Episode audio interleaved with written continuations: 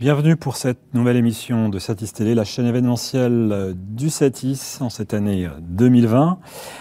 Un thème, je pense, qui est, qui est d'actualité, post-production à la maison.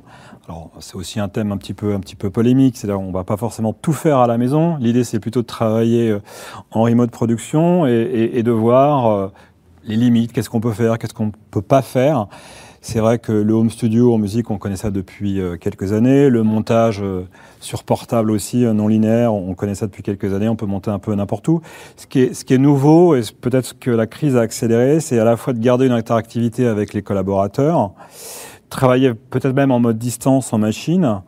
Et donc, on va essayer de faire le tour de, de ce qui existe, des solutions les plus extrêmes qui reposent sur, sur du cloud à 100% voire sur des utilisations un peu plus hybrides. Donc on va essayer de découvrir ces solutions et ces usages. Si vous avez des questions, n'hésitez pas à nous rejoindre sur le chat live de la conférence et on les prendra en direct. Autour euh, de moi, euh, plusieurs invités. Je vais commencer par ma gauche avec Ludovic Gojal, qui est business development sur la partie animation 3D et post-production chez PostLogic, qui est donc un, distributeur, vendeur, intégrateur. À ses côtés, Léonard Varsorchak, qui est directeur des systèmes d'information chez Atlantis TV, qui est un prestataire bien connu sur euh, la place de Paris, avec euh, justement de nombreuses salles de montage. Et on verra comment ils ont pu gérer euh, ces problématiques. Julia Allègre, qui est responsable du service post-production chez Troisième Homme, Troisième Œil Production. Euh, et là aussi, avec des problématiques liées à cette, à cette crise, au fait de ne pas pouvoir atteindre sa salle de montage. Et enfin, Jocelyn Mican, qui est directeur technique de CTM Group, lui aussi revendeur et intégrateur.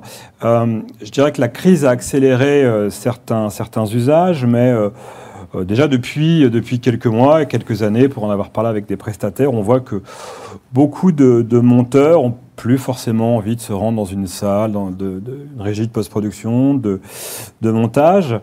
Euh, donc, euh, bah, peut-être première question pour, pour Léonard. Est-ce que vous, vous sentez aussi cette, cette tendance ou vous voulez garder tout le monde sur, sur le site d'Atlantis ou vous autorisez ce, nomadisme qui est en train de se démocratiser? Alors nous, on autorise vraiment ce nomadisme. Je pense que là, à cet instant, on doit avoir à peu près 80 machines qui tournent euh, en remote euh, sur la structure. L'idée, c'est d'être vraiment sur un mode hybride, c'est-à-dire on a une machine, elle est mobilisée euh, en fonction des, des, événements, on va, on va l'utiliser ou pas. Euh, pendant le premier confinement, j'ai croisé des monteurs et j'ai aussi d'autres échos, c'est-à-dire qu'ils sont très contents de voir que c'est possible, ça peut s'adapter à leur vie, au, au, rythme des choses actuelles. Mais euh, néanmoins, ils notent le fait qu'on a besoin de lieux de travail, de lieux d'échange, de hubs sociaux euh, pour, enfin, ces intermittents, ils ont besoin de leur prochain contrat, euh, connaître la nouvelle émission. on parle d'un pilote d'émission, c'est pas possible. Il y a une émulation collective qui existe à être sur site. Donc en fait, sur des émissions bien installées, des, gros barnums de, flux, nous ça fonctionne. C'est-à-dire les mecs connaissent bien la DA, connaissent bien le style de montage. Là, ça passe. Et sur une même émission, on peut avoir un mix, personne sur site et personne distante Ça pose pas de problème? Ah non, c'est pas un souci. Et comment vous gérez alors le stockage? Comment vous travaillez? Alors là, on est vraiment sur la notion de remote, c'est-à-dire qu'en fait, on stream le flux de la, de la, station de montage qui est dans l'infra. Euh, et donc en fait, c'est pas leur, la, enfin, la station de montage n'est pas chez le monteur. En l'occurrence, on a fait des tests sur les, les systèmes les plus euh, légers possibles. Je parle de Raspberry, de tout petits boîtiers. Euh, et donc qui permettent de, streamer le flux de cette station. Le, défaut étant évidemment de ne pas avoir de moniteur vidéo. C'est-à-dire qu'en termes d'écoute, on a un bon échantillonnage du son, mais moniteur vidéo aujourd'hui, si on dit qu'il faut faire sentir 100 flux full en HD d'Atlantis, euh, ça va pas être vraiment possible. Mais euh, sur euh, la visualisation qui est compris dans le logiciel de montage, c'est pleinement, pleinement opérationnel. Donc en fait, les équipes collaborent comme ça. Après, ils sont organisés comme ils pouvaient sur le côté euh, communication, avec du WhatsApp, euh, des réseaux sociaux et ainsi de suite pour euh, garder le lien entre eux. Je pense qu'on reparlera aussi un peu plus tard de la, de la, la sécurité, mais comment le producteur, lui, euh, est-ce qu'il a son mot à dire, à accepter ou non qu'il y a un travail en remote sur des, des fois des contenus qui peuvent être un petit peu touchy? Alors là, on est plutôt passé directement avec la direction technique des chaînes. Euh, C'est-à-dire qu'on a mis en place des systèmes de sécurité qui n'autorisent que les flux de la vidéo sur une machine particulière à se connecter à distance, euh, sur, des identifiants spécifiques. Euh, par manque de temps, vous voulez mettre en place de la double authentification, ce qui est un un, outil contemporain qui est assez accessible en fait malgré ce qu'on peut penser. Et on n'a pas eu le temps d'aller jusqu'au bout, mais c'est en cours actuellement pour qu'on puisse dire ok maintenant en plus, euh, soit tous les deux jours, on reçoit un code sur son téléphone ou sur son email pour être sûr que la personne qui est derrière l'ordinateur, parce que labelliser un périphérique c'est bien, mais labelliser une personne c'est beaucoup plus compliqué. Et, euh, c'est là en fait où va être l'enjeu. Julia, un peu la même, euh, question. Comment vous avez géré ce, ce double, ce double confinement Peut-être une petite présentation de troisième et aussi, vous êtes bien installé dans le PAF, mais peut-être nous dire quelles sont les émissions un peu phares que vous, ah oui, produisez euh, Alors, bah, les émissions phares, euh, il y a notamment, je ne vais peut-être pas toutes les citer, mais notamment Les Carnets de Julie, Des Racines et des Ailes, Vintage Mécanique. je vais pas forcément parler de C'est à vous parce que c'est un peu à part, c'est indirect, c'est une émission de plateau. Mais euh, voilà, on a, on a pas mal d'émissions de flux, on fait aussi beaucoup de documentaires. Euh, dernièrement, on a bouclé un documentaire pour Arte sur Melania Trump. Euh, après, nous, on n'a pas du tout vécu ces deux confinements de la même façon. C'est-à-dire que le premier, il y a eu vraiment le besoin, effectivement, de délocaliser les montages, enfin, que ça ne se passe pas sur site, mis à part, pour le coup, pour l'émission C'est à vous, et aussi pour notre émission Zemorenolo, qui est également un plateau une fois par semaine. Donc là, pour le coup, nous, on a délocalisé, mais avec des moyens beaucoup plus modestes, euh, principalement euh, sur des disques durs, euh, enfin sur des choses faites dans l'urgence, parce que finalement, c'est un peu arrivé, enfin c'est complètement arrivé du jour au lendemain.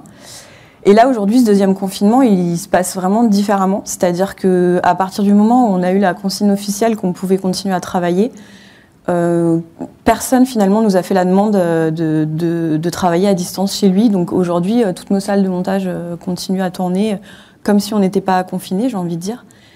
Et donc c'est vrai qu'il y a une vraie différence entre, entre ces deux confinements. Après, je rejoins complètement l'idée de, de, la difficulté finalement au niveau des interactions. Le montage à distance sur certains programmes, sur des documentaires, c'est assez compliqué. Parce que si euh, le réalisateur ou la responsable éditoriale ou le responsable éditorial n'est pas avec le monteur, mm. les échanges d'idées sont compliqués. Euh, c'est des, des, moments aussi qui peuvent être à part du montage où il peut y avoir un ping-pong d'idées qui peuvent se faire. Et c'est vrai qu'à distance, ça peut pas forcément être le cas. Et après, l'interaction sociale est aussi très complexe euh, à gérer à distance. Mais en tout cas, c'est bien de, de voir qu'il y a plein de solutions qui se mettent en place et qui existent pour justement pouvoir envisager toutes les possibilités finalement. Et vous, Julia, sur euh, votre société 3 œil, vous êtes équipé en interne ou vous faites ça un mix aussi avec des prestataires ou euh? Alors nous, on est principalement équipé en interne et aujourd'hui, comme on a beaucoup de salles de montage et pas encore euh, assez d'espace, on travaille avec Highway Télévision, avec qui on a, on a un partenariat et qui nous accueille dès qu'on a un débord de salles de montage ou de mixage. Après, Troisième œil est vraiment une société de prod qui gère seule sa post-production. Donc du retour de rush à la livraison PAD, on est capable de tout faire. Donc on mixe, on étalonne, euh, on, fait toutes les finalisations euh, chez nous. Voilà, c'est notre petite particularité aussi. Et la question que j'évoquais tout à l'heure, est-ce qu'il y a aussi des velléités de, monteurs euh, et est-ce que vous accepteriez qu'ils travaillent chez eux directement tout seuls, hors, confinement, on va dire, dans la vie de tous les jours? Après, c'est vrai que nous, c'est pas forcément quelque chose qu'on encourage à la base. Euh, on aime bien euh, travailler euh, sur place avec les équipes. Il y a une vraie, un vrai côté famille, on va dire. On travaille souvent avec les mêmes personnes et on a l'habitude de travailler les uns avec les autres. Donc, de base, pas forcément. Voilà. Mais après, tout est envisageable et puis dans le futur, on va voir comment les choses vont hmm. évoluer aussi. Jocelyn, c'est vrai, euh, pour rebondir sur ce que disait Julia, c'est vrai que le premier confinement s'est fait quand même dans l'urgence.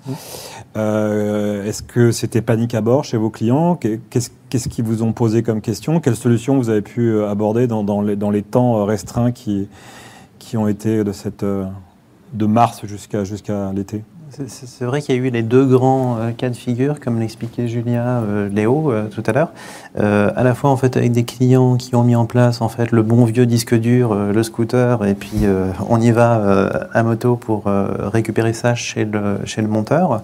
et puis l'approche totalement inverse, qui est de se dire en effet on se projette sur les technologies d'aujourd'hui, puisque aujourd'hui les technologies, comme l'expliquait Léo, sont tout à fait en fait accessibles et permettent de mettre en place en fait une remote à distance euh, et euh, monter euh, depuis depuis son domicile. il y a eu vraiment plusieurs plusieurs modes de fonctionnement en fait qui ont été mis en place à partir du, du printemps dernier. Euh, un premier mode qui consistait à avoir en fait une, une solution de remote à distance. Euh, c'est ce qu'Atlantis a mis en place avec des technologies euh, diverses et variées sur lesquelles on va revenir ensuite, mais qui permettent de, à distance, contrôler en fait une machine qui physiquement reste dans l'infrastructure du prestataire ou du, du producteur. Et puis, il y a des, pas mal de modes hybrides qui ont, qui ont été mis en place, euh, soit en mettant en place des solutions d'ingest automatisées qui permettaient d'ingester directement dans des stockages cloud et euh, simplifier l'accès aux médias pour euh, le monteur quand euh, la structure n'était pas équipée de systèmes permettant de prendre euh, la main à distance, euh, ou alors des solutions tout simplement en fait d'échange entre la machine du monteur cette fois-ci qui était au domicile du monteur et d'échanger avec la structure de production restant sur site. Parce que la problématique, c'est il y a l'interaction sociale et puis euh, consolider en fait l'ensemble de ces post-prod pour que quand je renvoie mon projet, je ne me retrouve pas à renvoyer des terras et des terras dans des tuyaux qui ne sont pas adaptés, tout simplement. Donc il y a eu vraiment les différents cas de figure et des approches différentes. Euh, ce qu'on a mis en place euh, lors du premier confinement, c'est ben, tout un cycle de conférences au sein de CTM pour un petit peu, je dirais, démystifier toutes ces technologies autour du stockage cloud, autour des solutions de, de remote, de remote editing, mais aussi tout ce qui était archivage en ligne basé sur le cloud, etc. Donc on a essayé d'être acteur et de, partager, je dirais, un petit peu tous ces, tous ces différents points avec nos clients et, partenaires. Euh, Est-ce qu'on ne vit pas quand même dans un monde idyllique, là, en, faisant de la remote, en imaginant qu'il y a de la bande passante un peu partout? Justement, quel est la, le cahier des charges un peu, un peu minimum pour que ça se passe bien, pour pouvoir accéder en remote aux, aux médias euh, qui seraient distants c'est l'une des, des, vraies problématiques, c'est la tuyauterie en effet. C'est-à-dire que si je suis euh, en province, dans une zone qui est peut-être pas fibrée au niveau de ma box euh, grand public, bah, l'accès euh, l'accès remote avec des solutions euh, de remote euh, type Teradici sera peut-être un petit peu limité. Donc je serai peut-être euh, obligé de travailler en asynchrone avec des outils en fait dédiés par rapport à cela qui, qui existent. Et c'est pour ça que chaque demande client euh, correspond en fait à des besoins, des besoins spécifiques. Et quand, euh, en tant qu'intégrateur, on va venir euh, conseiller nos clients, on va proposer, en fonction de ces notions de tuyauterie, de bande passante, des solutions qui sont soit du full, du full cloud, c'est-à-dire ma, ma, machine éventuellement hébergée parce qu'il y a un besoin totalement dans le cloud, on en parlera peut-être, euh, des solutions qui permettent de prendre la main à distance, comme ce qui a été mis en place euh, chez Atlantis, ou des solutions qui sont hybrides entre les deux, où on se sert en fait du cloud pour pouvoir échanger entre la machine du monteur qui est chez lui et euh, la société de, de, production qui a peut-être ses propres équipements et qui veut rentabiliser aussi ses équipements.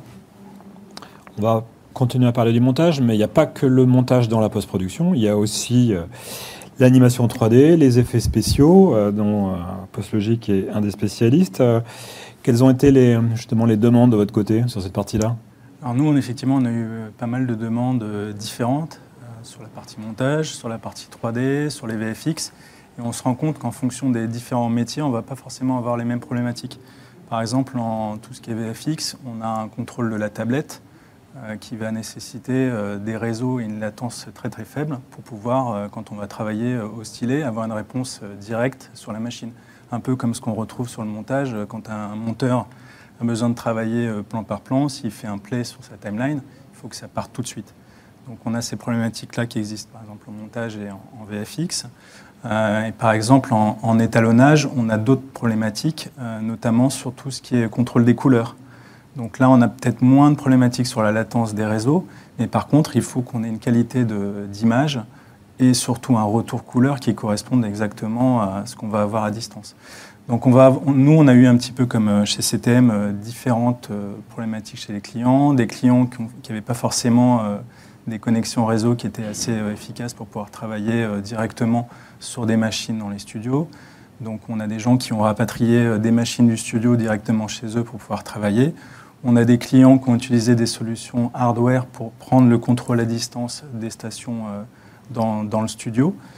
Donc là, on a utilisé des systèmes comme Teradici, par exemple, sur ces systèmes-là. On a d'autres clients qui ont expérimenté, expérimenté des solutions totalement logicielles donc du logiciel des deux côtés, avec un, client zéro qui va prendre le contrôle d'une station à distance.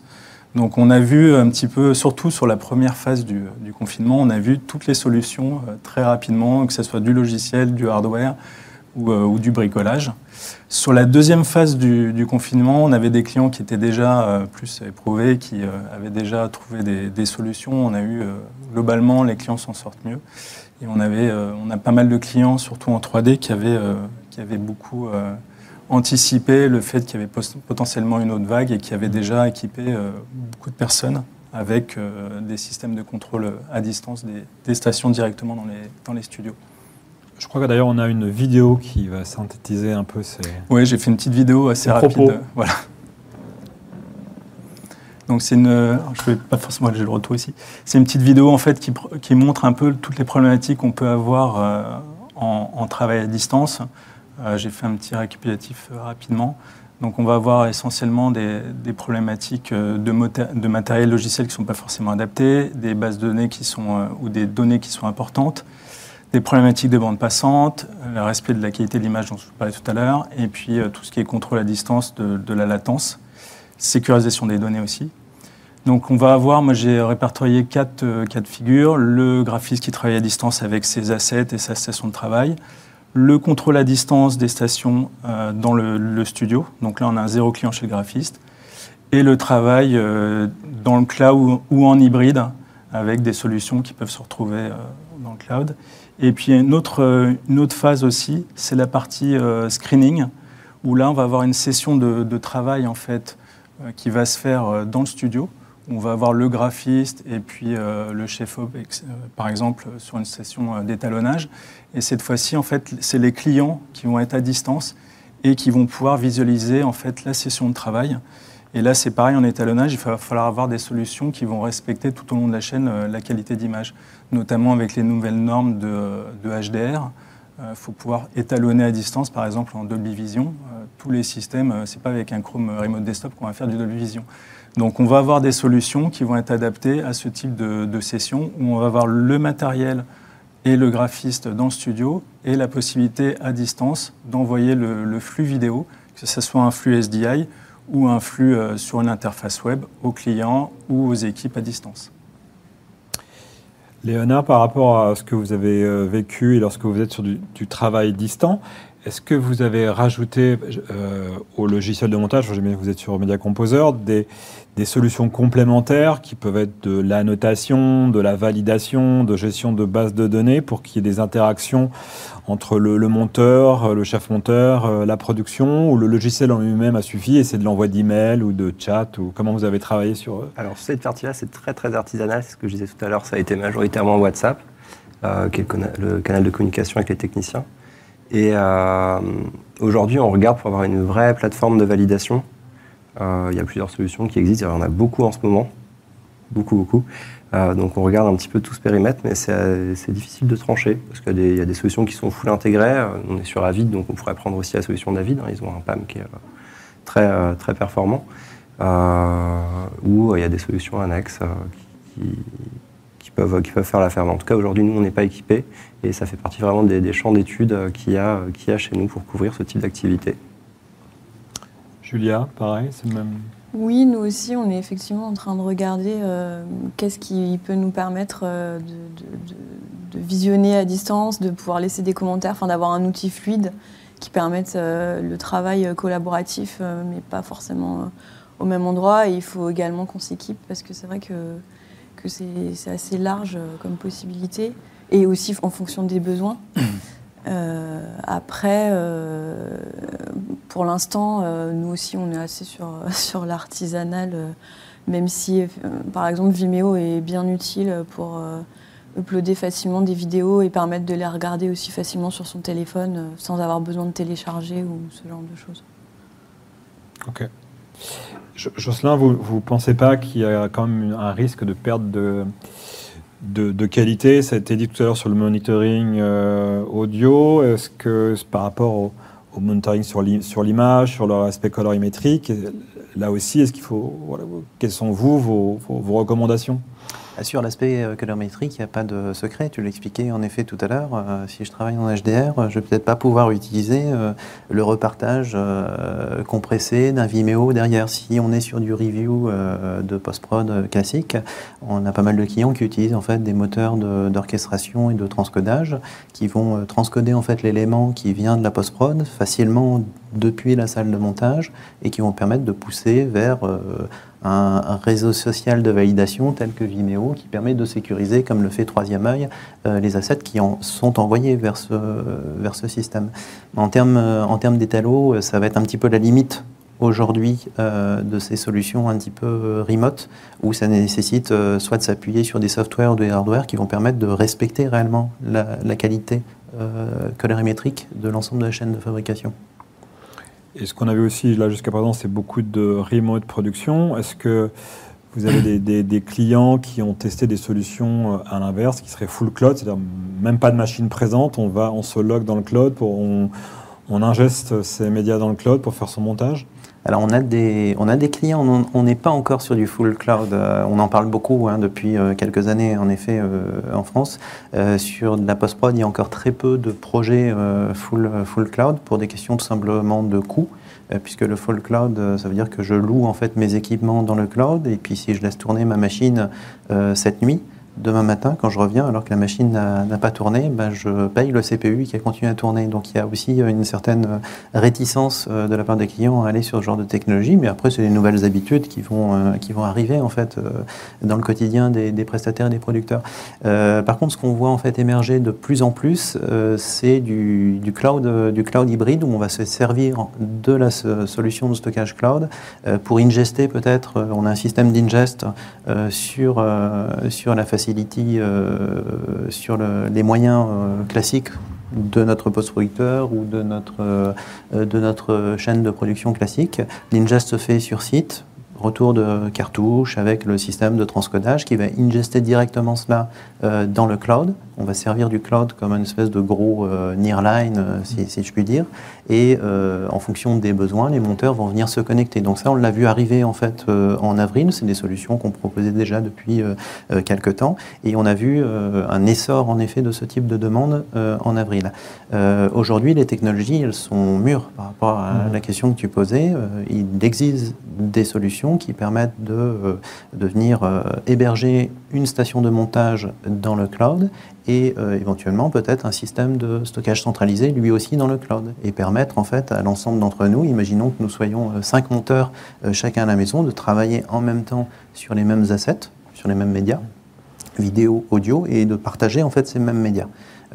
ce qui, le, frein principal de ces solutions en fait aujourd'hui, qui sont réellement fonctionnelles, c'est pas c'est pas un concept, c'est généralement l'aspect l'aspect tarifaire.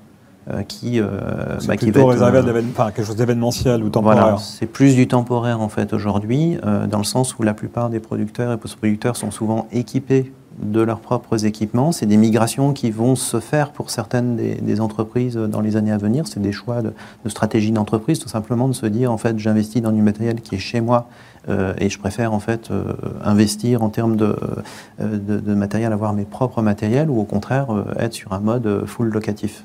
Euh, et ça va arriver dans les années, dans les années à venir. On a vu euh, quelques, euh, quelques chaînes qui ont fait ce, choix de, centralisation au niveau européen. Je pense à des, chaînes comme NBC qui a regroupé l'ensemble de ses assets sur Londres il y a de ça maintenant un an et demi, avec des, solutions un peu plus cloudifiées, un peu plus centralisées. On, on, voit les directions techniques qui commencent à se poser ce genre de questions. On voit quelques prestataires, quelques chaînes qui commencent en fait à virtualiser aussi les stations de montage mais on reste souvent sur des stations de montage qui restent quand même hébergées euh, aujourd'hui dans les data centers ou dans les nodos euh, français, euh, et pas forcément full cloud. Ça, c'est la réalité actuelle du, terrain sur la, sur la post-prod. C'est plutôt classique par contre ça, de, louer des machines pour de faire du rendering sur de, sur de l'animation, sur de la post-prod. Alors effectivement, par exemple en 3D ou en compositing, ça va être un petit peu plus simple qu'en montage, parce que le montage, il y a une particularité, c'est qu'on se retrouve avec beaucoup de données en fait, on a beaucoup de rush. Et dans le cloud, ça peut être une problématique parce qu'il faut les envoyer dans le cloud, ensuite il faut les stocker, et on va avoir euh, généralement un coût sur, euh, sur stockage. Donc sur la partie 3D, euh, généralement, on a un petit peu moins d'assets, et on va pouvoir, nous on a des solutions, on a on a certains clients qui sont équipés avec ces solutions-là. On va pouvoir en fait configurer une, station dans le cloud. On va définir le nombre de CPU de sa station, le type de carte graphique et la mémoire. Et on va pouvoir en fait démarrer une, virtuelle machine dans le cloud et on va, on va payer à l'utilisation de cette machine-là. Et comme généralement en 3D ou quand on fait de l'after ou du Photoshop, on n'a pas forcément euh, des tonnes d'assets, ben on va pouvoir travailler en local chez soi sur, euh, sur sa VM, euh, travailler ses projets et ensuite venir récupérer les assets qui ont été créés dans cette station. Donc ça c'est très simple. Et ensuite on a une autre, une autre utilisation du cloud, c'est pour tout ce qui est rendu en fait, rendu 3D où ça fait quand même quelques petites années euh, qu'on a déjà euh, des stations de rendu euh, dans le cloud. Et là, nous, on travaille avec des, partenaires en fait, qui, se mettent entre les providers cloud, que ce soit du Amazon, du Azure, etc., et qui vont faire du, broking, c'est-à-dire qu'ils vont trouver les meilleurs tarifs en fonction du, prestataire. Et moi, je vais proposer par exemple ma scène 3D avec mon rendu à, calculer. Je vais proposer cette scène-là. Il va regarder en fait automatiquement les différents coûts des, prestataires. Il va me sortir le provider qui va être le plus intéressant par rapport à, ce que je cherche comme, euh, comme tarif. Donc c'est aussi une façon d'aller trouver des bons tarifs euh, sur le cloud et pas forcément avoir un coût euh, trop élevé pour aller, pour aller faire ces calculs. Mhm. et si on regarde la dimension un peu artistique, talent, est-ce que, est que vous pensez qu'en étant justement en travail distance, ça permettrait de trouver de nouveaux talents, de bons talents Je ne sais pas, Julia d'avoir d'autres profils de monteurs, euh, de, gens qui travaillent dans la post-production, qui, euh, qui peuvent être en province euh, que qui, qui d'élargir votre, votre gamme? Bah oui, pourquoi pas, effectivement. C'est vrai qu'après, on s'est rendu compte avec, avec cette crise sanitaire que finalement, beaucoup de choses étaient possibles hors Paris. Et là où on se disait que Paris était le centre névralgique de la télé, on se rend compte qu'en fait, on peut, si on est équipé, qu'on a une bonne connexion et euh, une, bonne, une bonne machine, on peut peut-être effectivement partir euh, s'isoler euh, au fin fond de la Normandie ou du sud de la France. et après, nous, on, travaille, on travaille déjà aussi avec des intermittents qui vivent pas forcément à Paris et qui viennent le temps d'un montage pour, pour travailler à Paris. Donc, pourquoi pas, effectivement, je pense que ça peut ouvrir le champ des possibles, effectivement. Léonard, pareil, vous avez déjà cette, euh, cette réflexion, déjà des monteurs qui, sont, qui travaillent à distance euh, hors Paris? Alors oui, j'ai eu le, on a eu le test ce week-end au Sénégal. Je ne pensais pas que c'était possible. Et euh, la monteuse nous a vraiment dit, c'est j'ai une latence qui est très faible. Donc après, c'est pareil, hein, elle est fibrée directement sur le réseau. Enfin, en gros, ça veut dire que je peux dire non à un utilisateur dans le 18e et oui, oui au Sénégal. voilà. Non, non, mais c'est là où il y a une espèce de disparité assez incroyable sur, sur les utilisateurs. Très bien. Et, je sens comment vous voyez, vous, l'avenir justement de, ces, de, ces, technologies si on ne va pas essayer de penser à un confinement numéro 3, mais sur une année 2021 où, où euh, l'empreinte qu'on a connue là va quand même laisser des traces sur euh, les méthodes de travail, sur les, sur les workflows. Euh, vous êtes en relation aussi avec les constructeurs. Comment vous, vous, sentez cette, cette année à venir? Je pense que l'approche, euh, nécessairement, que ce soit pour les prestataires, les producteurs, va forcément être hybride. Euh, j'entends par là euh, ce que vous évoquiez tous deux en tant que prestataire en fait direct ou producteur pour troisième œil qui fait prestation et prod. Aujourd'hui, pour des raisons de, de bande passante et d'équipement en fait des, des, monteurs, euh, il, est, nécessaire de proposer euh, plusieurs solutions. À la fois une solution qui va permettre de prendre la main à distance, euh, comme PostLogic l'expliquait tout à l'heure. On prend la main à distance sur une machine qui est peut-être hébergée dans le cloud ou sur le site du, du producteur ou du post-producteur. Ça peut être une machine virtuelle, ça peut être une machine physique, mais ça nécessite d'avoir la bande passante qui va permettre de prendre la main à distance et puis de transmettre les pixels, comme si je faisais du remote desktop ou du VNC, mais au travers du, au travers du web, au travers du cloud. Et ça, malheureusement, euh, quelle que soit la zone géographique, il y a des zones, euh, des zones blanches ou des zones qui sont euh, parfois un petit peu limite. Tu parlais du 18e, où des fois, on va avoir bah, une bande passante qui est moins bonne, alors qu'à l'étranger et sur des longues distances, on arrive à travailler. là, tu parlais de Teradici, ça peut être ça ou d'autres solutions. On évoquait tout à l'heure des zéro clients, ce genre de choses. ça nécessite quelques mégabits de bande passante tout de même. Et donc, si ça, c'est pas possible, on est obligé d'avoir une solution hybride. Et quoi qu'il arrive, en fait, l'approche des prestataires ou des, producteurs, on l'a vu hein, durant ce deuxième confinement encore, encore plus, et, hybride. Donc en fait, il y a deux solutions à chaque fois qui sont envisagées. La solution, euh, je me connecte à distance, et euh, si euh, la bande passante ne le permet pas, parce que peut-être que mes graphistes qui ont du talent, certains bah, sont connecté avec une liaison qui est trop juste et je ne veux pas me, séparer en fait de ces équipes euh, créatives. Et donc dans ces cas-là, ben, je souhaite mettre en place une, une, solution qui va permettre de contourner. Donc il y a des solutions d'échange, je pense, euh, dans des workflows type euh, Adobe, en fait, à du post-flux de chez Marquise ou du Project Parking chez, toujours chez Marquise, qui sont des outils très simples en fait à mettre en place pour des, des producteurs ou des post-producteurs qui n'ont peut-être pas les moyens d'une chaîne de télévision ou d'un gros groupe et qui permettent de façon très simple d'échanger en fait avec euh, des opérateurs sur le terrain et puis euh, les, chaînes de production en fait euh, sur, sur site. Donc je, pense que ce sera hybride. Ok. Ludovic, est-ce que par rapport aux solutions que vous proposez, vous avez aussi des fois des demandes sur du simple KVM Peut-être rappeler ce que c'est qu'un KVM. Est-ce que, est que, ça pourrait faire l'affaire, un KVM bah, Nous, on a des outils qui sont au final des, des, KVM. Hein, quand on parle de, de Teradici, du contrôle à distance, c'est du KVM. Donc, euh, KVM, c'est quoi en quelques mots pour... bah, Ça permet en fait de, contrôler un PC à distance et puis euh, on tape sur son clavier, on change de globalement on, change de PC, c'est-à-dire qu'on a euh, un accès avec un clavier et son écran et puis automatiquement on change de machine. Ça aujourd'hui on le fait dans, en physique dans, dans, un studio, on peut à partir d'un seul poste de travail accéder à plusieurs PC si on veut. Mais euh, que, ça, soit en local, sur le réseau local ou à distance euh, web, euh, ça, va être, ça va être la même chose.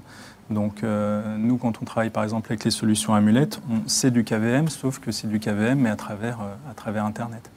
Donc ça, il y a des solutions comme ça. Alors l'avantage de ces outils-là, le KVM, c'est une techno qui existe depuis très longtemps. Maintenant, on va avoir des solutions KVM où on va pouvoir faire des pools de machines, c'est-à-dire qu'on va pouvoir dire euh, que des graphistes 3D vont pouvoir accéder à tel ou tel type de machine le studio.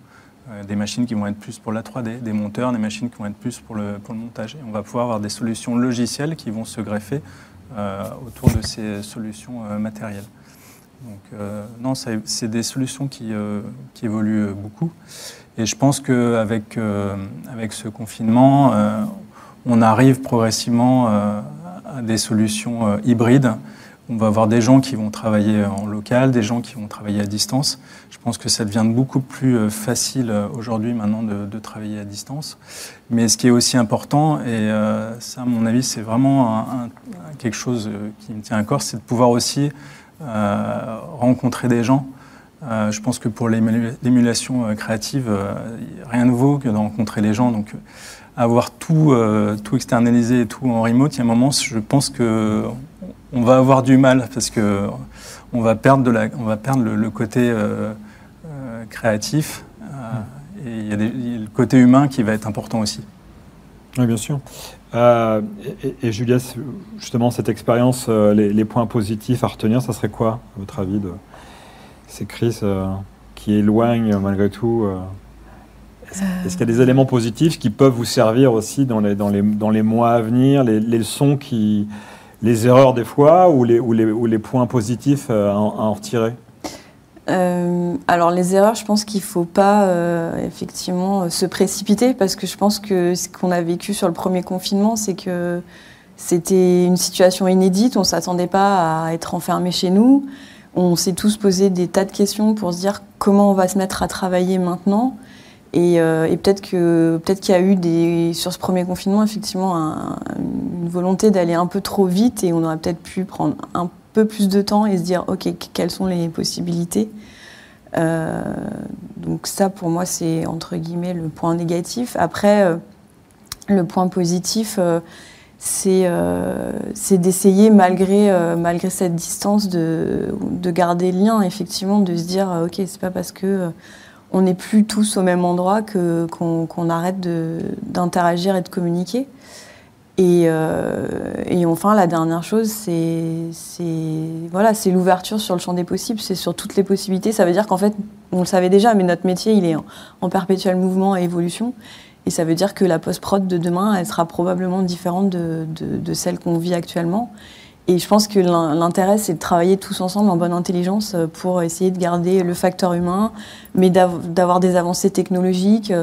Voilà, peut-être que demain, on n'aura plus de, de, serveurs de Nexus, d'Isis, peut-être que tout sera sur le cloud, ce sera différent. Enfin voilà, il y aura peut-être euh, des évolutions à avoir, mais, euh, malgré tout, je pense que la présence euh, physique des personnes, c'est très important. Je, suis vraiment d'accord là-dessus. C'est que la communication, elle est très importante et, euh, on fait un métier où c'est pas toujours évident. Et si on perd le facteur humain, on perd tout intérêt, quoi.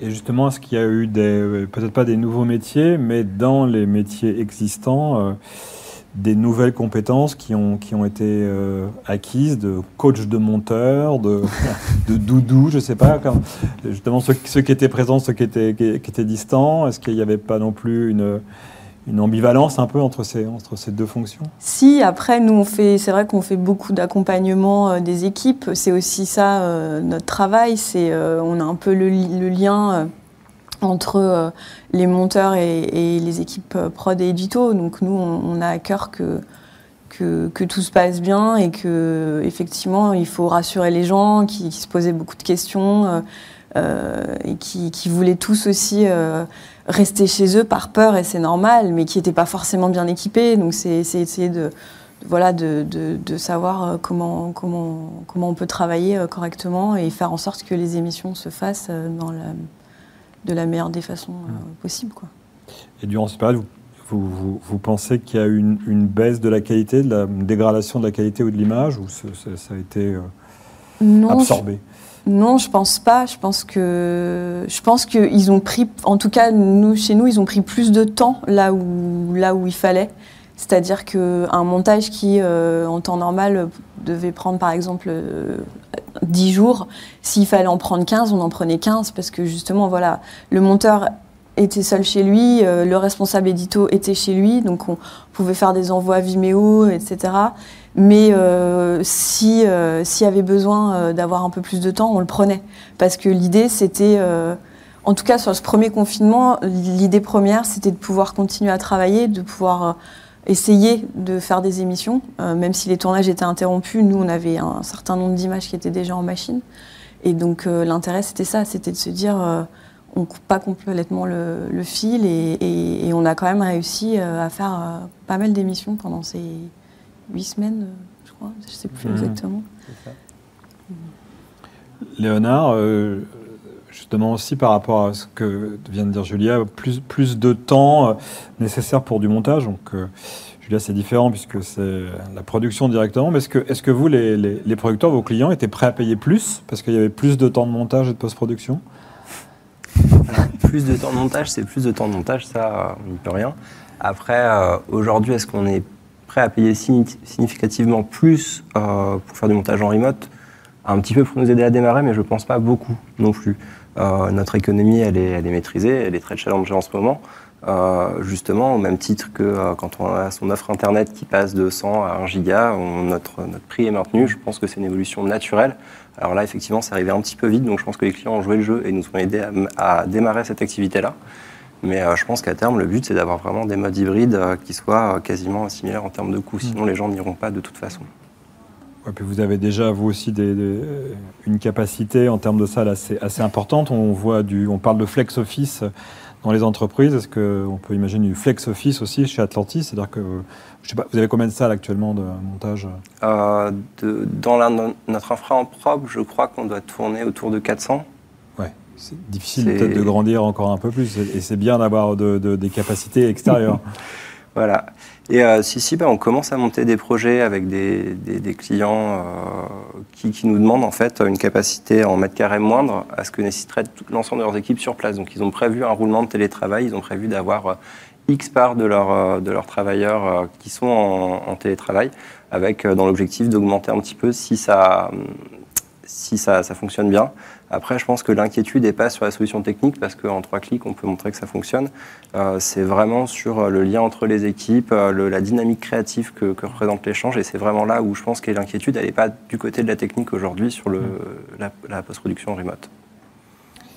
Euh, Jocelyn, je ne sais pas par rapport à, à, vos clients, mais pour avoir visité plusieurs prestataires aussi durant la crise, aujourd'hui, une, une partie de la post-production euh, à Paris notamment euh, travaille beaucoup pour les nouvelles plateformes, euh, Amazon, Netflix, Apple, où il y a des conditions très très strictes sur la, sur la sécurité, externaliser des choses notamment sur du sous-titrage, du doublage, pour certains, ce n'était pas forcément possible. Est-ce que est-ce qu'on vous avez vous on vous pose des questions pour sécuriser au maximum justement les, les données, les flux possibles avec cette typologie de clients, Kido oui, euh, non, c'est une, bonne question, Stéphane, en fait, là-dessus, dans le sens où euh, des acteurs comme euh, Netflix, par exemple, qu'on n'a pas cité, mais un cahier des charges très strict concernant en fait la sécurité, et donc pour avoir le tampon de validation permettant de travailler avec ce type d'acteurs, euh, ça nécessite de respecter les conditions d'archivage, les conditions de sécurisation en fait aux, assets pour pas qu'il y ait de fuite et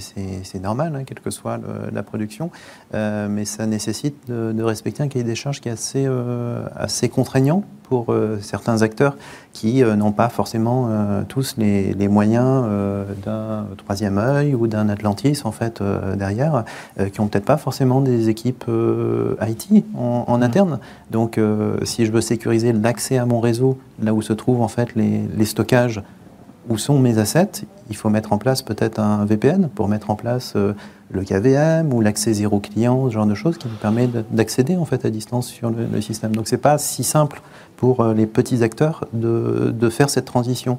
Euh, c'est pour ça que ce, ce type de, de structure se, se tourne souvent sur des solutions hybrides qui vont permettre de s'appuyer sur du stockage cloud qui va être sécurisé avec des, accès stockage euh, avec des buckets S3 par exemple, ou ce genre de choses, euh, que ce soit chez euh, des acteurs comme Amazon, comme euh, Azure, chez Microsoft ou Wasabi, euh, nouvel acteur au, niveau, au, au, niveau média, justement sur ces plateformes d'échange.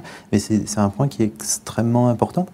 Mais la problématique, c'est qu'une fois que l'on a choisi en fait le stockage sécurisé, c'est très bien, mais il faut mettre en place en fait les, les bras intelligents qui vont permettre de prendre mes éléments et de les déplacer parce que je ne peux pas me permettre d'avoir euh, de consommer euh, trois fois plus de temps parce que je suis en remote à la maison. Donc il va falloir mettre en place les petits automatismes, soit basés sur des freeware, soit sur des, des solutions qui fonctionnent en abonnement ou, euh, ou, en achat, qui vont me permettre de déplacer les données facilement sans prendre trois fois plus de temps parce que c'est pas possible pour les producteurs en fait euh, derrière parce qu'on est en remote de payer trois fois plus cher. Ça c'est la réalité. Donc il faut réussir à trouver les bons, les bons outils, le bon niveau euh, d'automatisation sans non plus euh, mettre en place en fait la machine à gaz euh, parce que les petites productions n'en ont pas les moyens tout simplement. Et donc en, conclusion pour vous, justement les, points, un peu comme la, même question posée à Julia, les points positifs, les points un peu négatifs de, de ce qu'on a vécu, de ce qu'on vit en ce moment, qu'est-ce qu'il faut, qu'est-ce qu'il faut retenir et quels sont les éléments qu'on pourrait garder de, bah, en mémoire ouais. pour l'année prochaine alors, on se retrouve tous, je pense, autour du, du plateau sur le fait euh, que, en effet, ce côté euh, euh, manque de lien social, en fait, durant le premier confinement, essentiellement, euh, même avec les sessions Zoom et autres, euh, autres outils de collaboration, ne remplaçait pas le lien sur site pour les équipes créatives entre le monteur, le réal, etc. Euh, ça aujourd'hui, il y a des outils en fait qui permettent de valider en fait euh, mon, mon, montage à distance, de mettre un, un, petit locateur ou un commentaire et de dire ah, bah ça ça me plaît, ça ça me plaît pas, mais ça remplacera jamais en fait ce contact euh, humain direct que l'on peut avoir dans une salle de montage ou une, une salle de validation au niveau au niveau rédaction. Et c'est là-dessus il va falloir trouver en fait des organisations à ce niveau-là. Ça c'est pour le côté vraiment euh, négatif de la chose et ça nous a été remonté par l'ensemble des, des acteurs. Sur le point positif, bah, c'est que ça permet de faire avancer en fait les, les technos, parce que ça fait deux ans qu'on en parle en fait du cloud. Euh, je pense que nos confrères de PostLogic ont aussi travaillé en R&D sur ces aspects-là depuis euh, pas mal de temps, comme, comme chez CTM. Et puis euh, c'est vrai qu'on avait peu de, peu de projets qui réellement étaient déclenchés. Là, le premier confinement a déclenché pas mal de demandes en fait en ce sens, sur lesquelles on accompagne en effet les clients au quotidien. Ludovic, euh, en conclusion, est-ce que vous pensez qu'aujourd'hui tous vos clients ont un plan B? Non, pas forcément, parce qu'il y a un petit peu toutes les tailles de structures. Il y a des structures qui, ont, qui sont restées tout en travail en local parce qu'ils n'avaient pas les moyens de, tout faire à distance. Hein. Donc ça, c'est sûr. Les grosses structures, euh, globalement, il y en a même certaines qui avaient anticipé euh, déjà le travail à distance. Et euh, quand, le premier confinement est arrivé, en gros, ils ont appuyé sur un bouton. C'est pas exactement ça, mais on était quand même pas très loin de ça chez certains de nos clients. donc effectivement, il y a encore des, petites structures qui travaillent comme avant. après, dans, les problématiques que le, télétravail amène, il y a un point qui est vraiment important, c'est tout ce qui est euh, gestion des assets. Et ça, pour moi, c'est la partie qui n'est pas complètement euh, euh, contrôlée, c'est de savoir, en montage, on va se retrouver avec beaucoup de données, est-ce qu'on va se retrouver avec les, données en local, les données sur le cloud, les données sur le studio, c'est pareil en 3D. il va falloir gérer tout ça.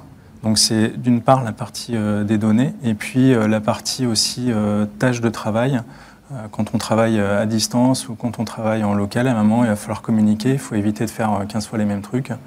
Et moi, je le vois dans ma structure. Il y a un moment, en télétravail, on se retrouve à faire des choses deux fois parce qu'on les fait à la maison et puis on revient au bureau, on refait la même chose.